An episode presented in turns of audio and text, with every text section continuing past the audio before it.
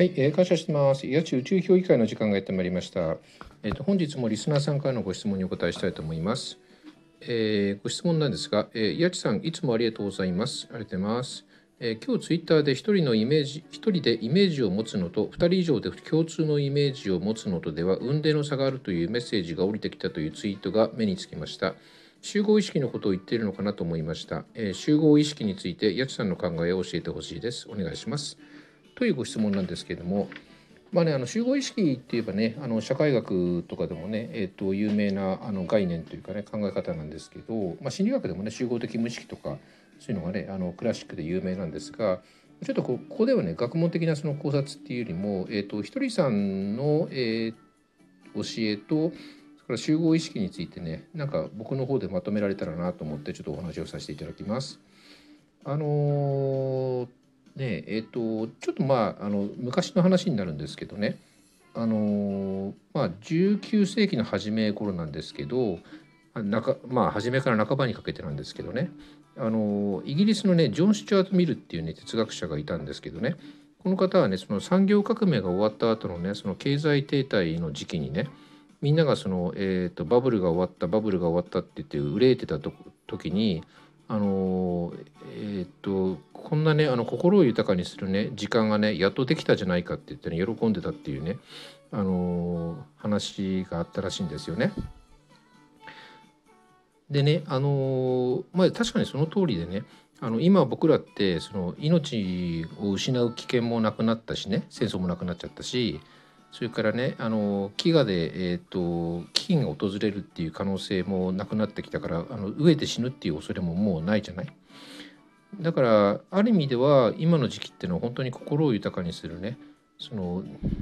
自分とは何かとかねそういうことを考えるねあの十分な時間がねやっとねこう、えー、と手に入れられた時代ではあると思うんですよね。であのひとりさんってよくあの世の中ってどんどん良くなってるよっていう話を繰り返し言ってるじゃないですか。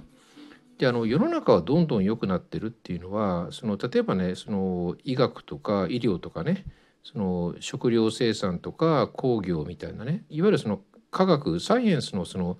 自体の進歩っていうのもあるんですけど僕はねその、えっと、世の中が良くなるっていうのはその社会の方向性が良くなっているっていうこと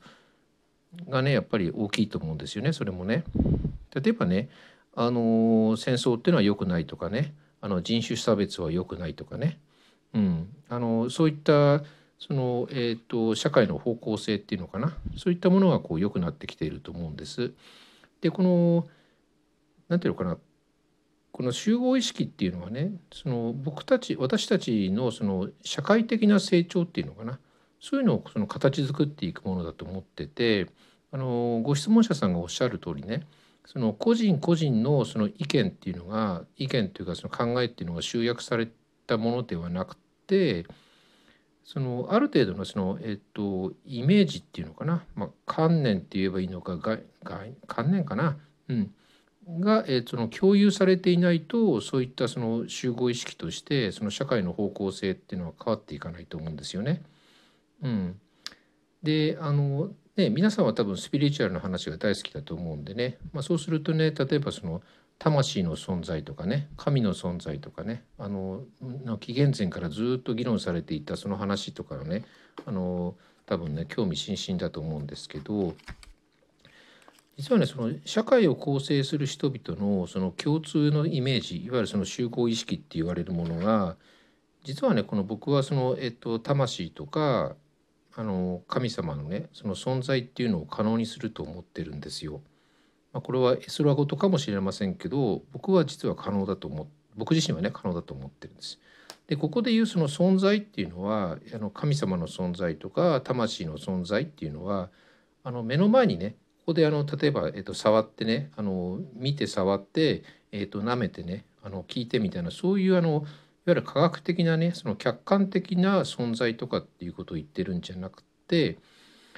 うんとねなんかなうん。とね表現とすれば社会的なその存在っていうの？社会的事実として僕は存在する可能性っていうのはね大きくすごい可能性としては高いと思うんです。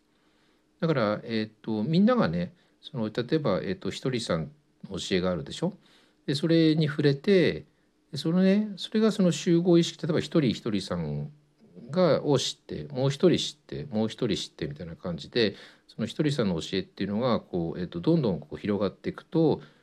それがあれなんていうのかなそういうのがその集合意識としてあのひとりさんの教えっていうのがシェアされてくるとねあのそれが結局ねあの